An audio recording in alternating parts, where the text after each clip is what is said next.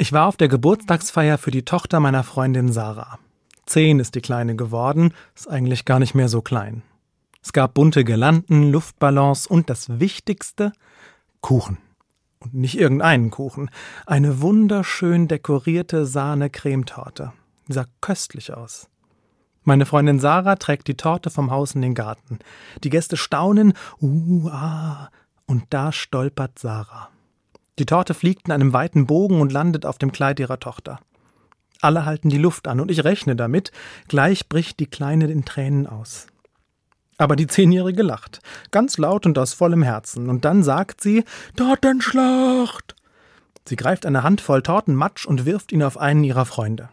Auch der weint nicht, sondern quietscht vor Vergnügen. Wir Erwachsenen lassen den Gedanken an die verschmierten Kleider mal sein und auch den Vorbehalt, dass man mit Essen nicht spielt und lachen mit.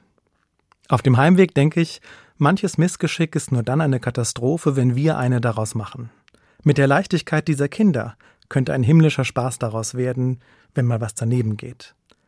Vielleicht hat Jesus diese Leichtigkeit gemeint, als er gesagt hat, wenn ihr den Himmel nicht annehmt wie ein Kind, kommt ihr nicht hinein.